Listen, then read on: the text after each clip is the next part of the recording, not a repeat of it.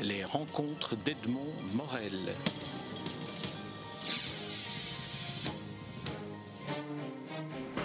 Adrienne disait, nous nous rencontrons à l'occasion de la, de la préparation et, du prochain festival Passaporta. Alors, bon anniversaire tout d'abord au festival, puisque c'est le dixième anniversaire. Vous, vous êtes euh, nouvelle venue dans, euh, dans l'organisation du festival et dans Passaporta. On en avait déjà parlé. Alors, j'aimerais, si vous voulez, avec vous, qu'on évoque quelques-uns mm. des points euh, phares de, de, ce festival que j'ai choisi, et puis après je vous laisserai l'espace pour euh, en choisir l'un ou l'autre. Alors tout d'abord, bien entendu, l'ouverture avec trois noms, euh, Jean-Luc Couters, euh, David Van Reybrouck et Jean-Marie Gustave Leclésio. Alors là, on a eu une, une, des premières affiches à la fois prestigieuses, un prix Nobel de littérature, mais aussi belge communautaire, mhm. puisque nous avons deux représentants les plus éminents de la littérature francophone de Belgique et de la littérature flamande. Alors, Comment voyez-vous, vous, cette soirée telle qu'elle va se présenter le 26 mars?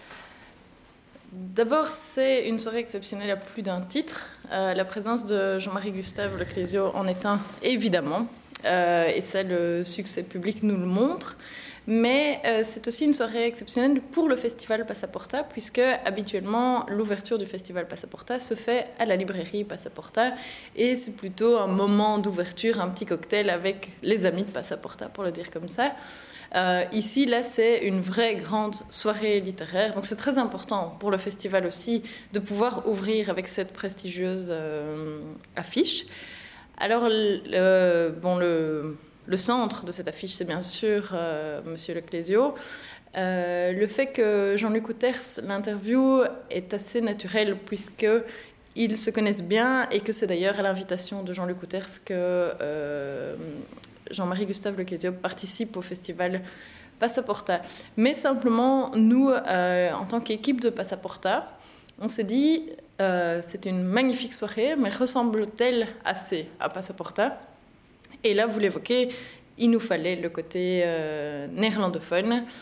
Euh, et donc le nom de David Van Rebroek, qui est un, ami de la maison, comme on dit, mais c'est-à-dire euh, quelqu'un qui l'inspire et quelqu'un qui s'en inspire, est venu assez rapidement. Et David Van Rebroek a accepté tout de suite, dès qu'il a su que son agenda le, permettait, de faire le texte d'ouverture, qui est une autre tradition du festival Passaporta.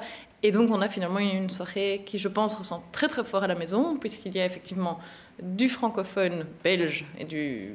Oui, et puis du francophone tout simplement, du néerlandophone belge, et puis de l'international euh, avec l'avenue de l'Ecclésio. Alors, euh, David Van Reybrouck, Jean-Marie Leclésio, ce sont aussi deux univers, euh, contrairement à celui de Jean-Luc Couters, qui est un univers plus intimiste, que l'on pourrait qualifier d'universaliste. Mhm. ceux, ceux, qui nous écoutent se souviendront du fameux Congo de David Van Reybrouck, qui est vraiment une sorte de, de, de, roman, euh, de roman fleuve qui traverse toute l'histoire de l'humanité presque. Est-ce qu'il y a des points de, convergence entre Jean-Marie Leclésio et David Van Reybrouck qui, qui vous, vous frappent? Et là, je m'adresse aussi à l'ancienne critique littéraire. Euh, celui que vous venez d'évoquer, bien sûr, mais je dirais en fait que pour moi, ils sont aussi très fort liés par euh, le thème du festival, Noenden, euh, le rapport au temps, le rapport à l'actualité, le rapport à notre époque, le rapport au monde dans lequel on vit, parce que ce sont deux auteurs qui finalement n'ont fait que ça, avec tous les guillemets que ça suppose, s'interroger sur l'endroit dans lequel ils vivent. Et pour euh, Jean-Marie Gustave Leclésio, ça a été de nombreux endroits. Euh, sur le, monde, sur ce qui s'y passe, sur les résonances, euh, les questions écologiques. bon, aussi, toujours des, l'ailleurs, que ce soit le Congo pour David Van Rebroek ou les tribus amérindiennes pour Jean-Marie Gustave Leclésio, il y a vraiment eu cette envie de découvrir l'autre, de comprendre où on se situe euh, chacun personnellement euh, dans le monde, dans l'histoire. Et donc pour moi, je les rapproche euh, à ce niveau-là. Et donc effectivement, ils ont tous les deux aussi accepté de participer en jouant le jeu du thème, puisque c'est cet angle-là qui sera au cœur du texte de David Van Rebroek et puis au cœur des questions de, de Jean-Luc Couters. Très bien. Alors le thème, euh, effectivement, Now and Then, un thème euh, dont le titre est, est, en anglais. Mhm. Euh, le sous-titre étant La littérature et notre temps qui développe un peu. Alors justement, quelle, quelle est, à vos yeux et aux, yeux des organisateurs du festival, la place qu'occupe encore aujourd'hui la littérature dans, dans la cité? Mhm. Et qui d'ailleurs est décliné, comme ça je vous laisse euh, un, moment, pour, un moment pour agir, qui est également euh, une des thématiques de, du festival Passaporta, dans l'engagement sociétal, dans l'engagement de la mhm. littérature à l'intérieur de, la ville et de la communauté. En fait, j'ai envie de répondre en, deux temps, euh, parce qu'on a publié récemment Les présents de l'écriture qui est un livre édité par les Impressions Nouvelles pour sa version francophone et par De Geus pour sa version néerlandophone, qui reprend les plus beaux, à nos yeux, euh, aux yeux de Pete Ostens particulièrement, euh, essais écrits euh, pour la Maison des littératures à la demande de Passaporta par les auteurs internationaux qui y sont passés un soir ou quelques mois. Et en fait, c'est vraiment cette question qui est au centre. Et en, en, le lisant, je me disais plus que jamais, elle est fondamentale, cette question. et et donc, je pense qu'elle a toute sa place aujourd'hui et sans doute bien plus que ce que chacun le croit. C'est-à-dire qu'on croit toujours un peu euh, qu'on va lire un livre, mais en fait, c'est vraiment entrer dans le regard de quelqu'un d'autre. Et donc, je pense que le festival Le Passaportable met l'accent sur ça. Et la deuxième euh, partie de ma réponse concerne l'engagement sociétal.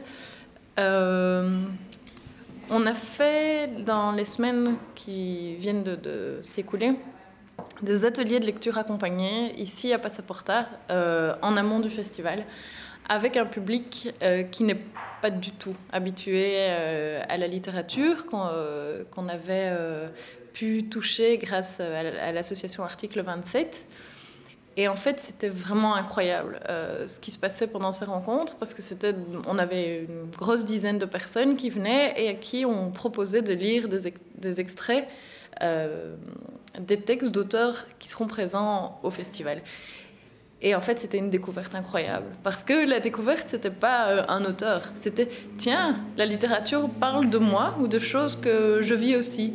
Euh, des insomnies, la peur de ne pas voir mon enfant vieillir, la peur de la vieillesse, la solitude. Et et donc c'était vraiment très très très très fort comme moment pour tout le monde, je pense, de, vraiment se rendre compte. Et puis à la fin, les gens nous disaient ah mais est-ce qu'on peut avoir les livres en entier? Et c'était vraiment vraiment allez très euh, confortant dans l'idée que la littérature a vraiment sa place euh, dans la cité. Alors à, titre personnel, je dirais, je pense que elle ne l'a pas assez.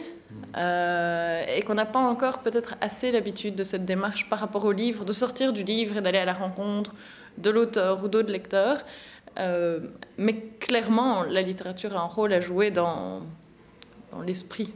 Peut-être que l'exemple que vous donniez de, de, ces lectures pratiquées par des euh, représentants de l'association Article 21 sont des, des sans-emploi ou des personnes en difficulté sociale, pour ceux qui ne connaissent pas mhm. cette euh, intitulé-là.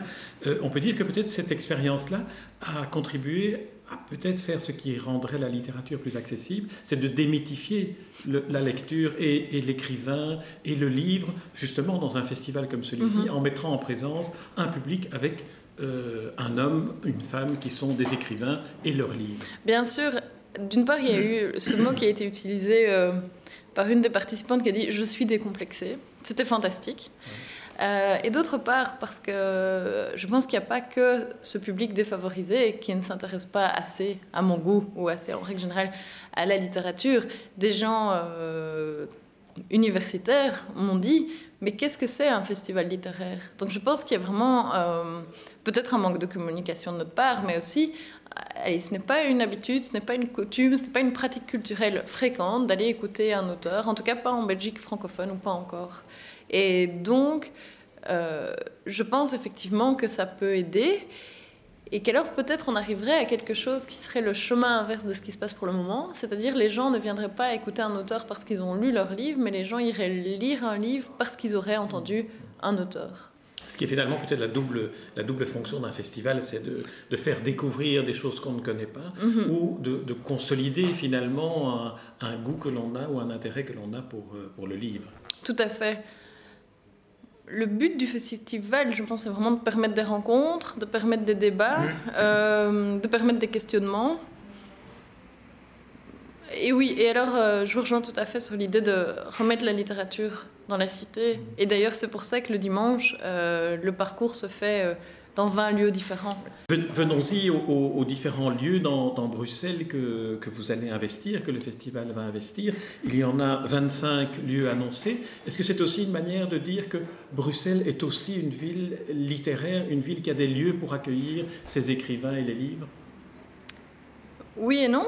Oui, parce que ces lieux euh, nous accueillent très volontiers et et que les, collaborations, les partenariats sont très très enrichissants euh, dans les deux sens, je pense. Et là, je parle par, exemple, je pense par exemple au partenariat avec le Botanique, où eux se sont chargés de la programmation musicale et nous de la programmation littéraire. Euh, mais non, aussi parce qu'en fait, ce ne sont pas des lieux dédiés aux livres, ce sont des lieux culturels, mais des lieux dédiés aux livres, il n'y en a pas tant que ça sur, euh, sur le parcours. Donc je pense que c'est une façon d'ancrer le livre euh, dans ces lieux plutôt que de l'en extraire en fait. Alors il y a euh, différents publics auxquels on s'adresse. Il y a le public euh, qui va peut-être se familiariser avec la, lecture ou retrouver le, plaisir de la, de la littérature. Mais il y a aussi un public d'enfants auquel vous mhm. adressez. Donc il y aura cette année un véritable festival destiné aux enfants. Oui, donc c'est la première fois. Il y a toujours eu des activités auxquelles les enfants étaient les bienvenus.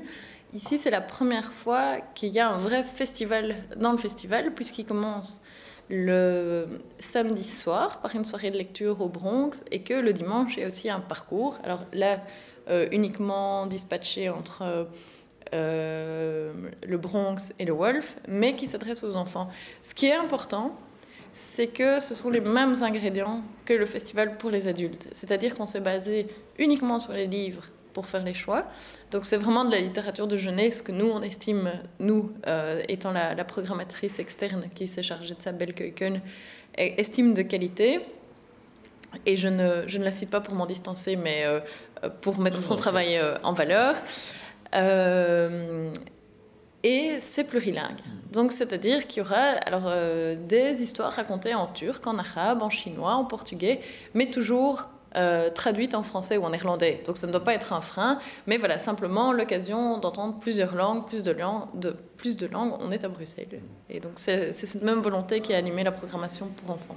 Alors, on a évoqué différents euh, types de publics. Maintenant, il y a aussi différents types de, de, livres, mhm. de littérature, d'écriture. Il y a les essais, la littérature romanesque de fiction, mais il y a aussi les nouvelles, avec une nuit de la nouvelle. Alors, la nouvelle redeviendrait euh, persona grata dans, dans, le monde de la littérature? Oh, Ici, La Nuit de la Nouvelle, c'est aussi une traduction, hein, passaporta.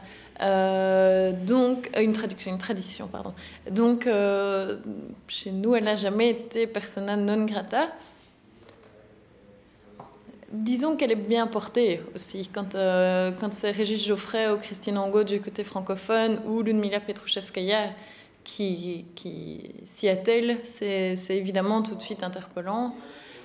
C'est aussi, je pense, une façon de faire découvrir plusieurs voix et de nouveau plusieurs langues en une même soirée.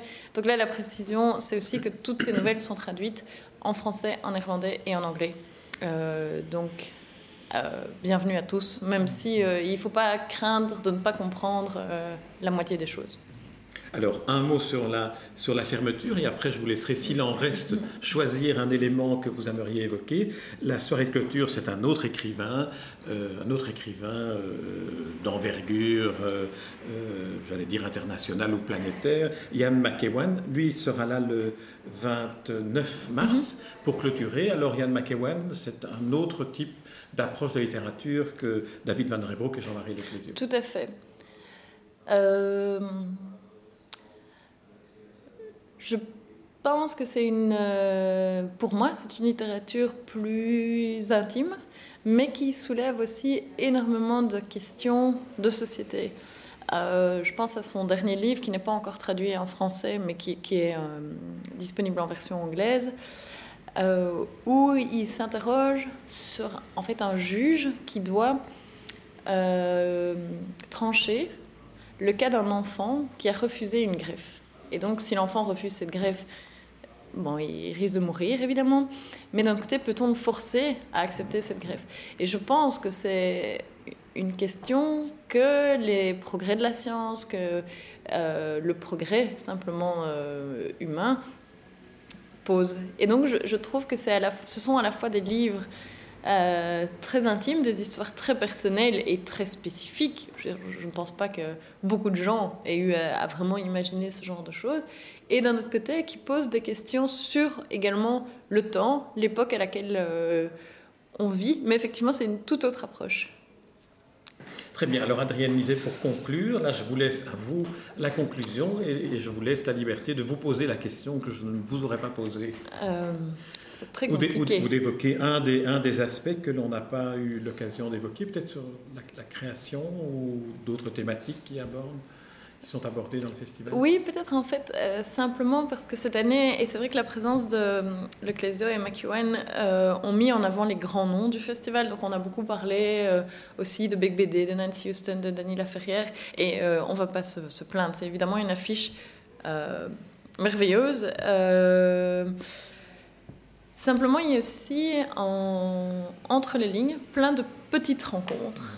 donc des des dessinateurs qui se promèneront dans le foyer de l'ancienne Belgique et qui dessineront l'avenir, euh, des gens à qui ils parlent, euh, des lectures qui auront lieu dans des laveries, donc euh, pour faire écho au cycle du linge, des livres interdits qui seront lus au Goupil Le Foll par des auteurs belges et donc qui mettront en avant ce qui était interdit chez nous il n'y a pas si longtemps que ça. Donc ce sont des livres interdits en Occident. Euh, et donc je pense que ça vaut la peine aussi de faire cette lecture-là du programme, parce que peut-être que entre les non prestigieux, il y a vraiment de belles découvertes à faire.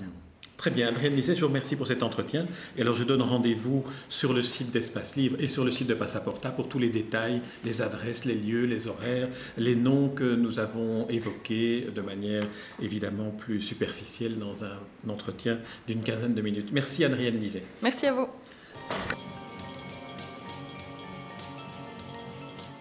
les rencontres d'Edmond Morel.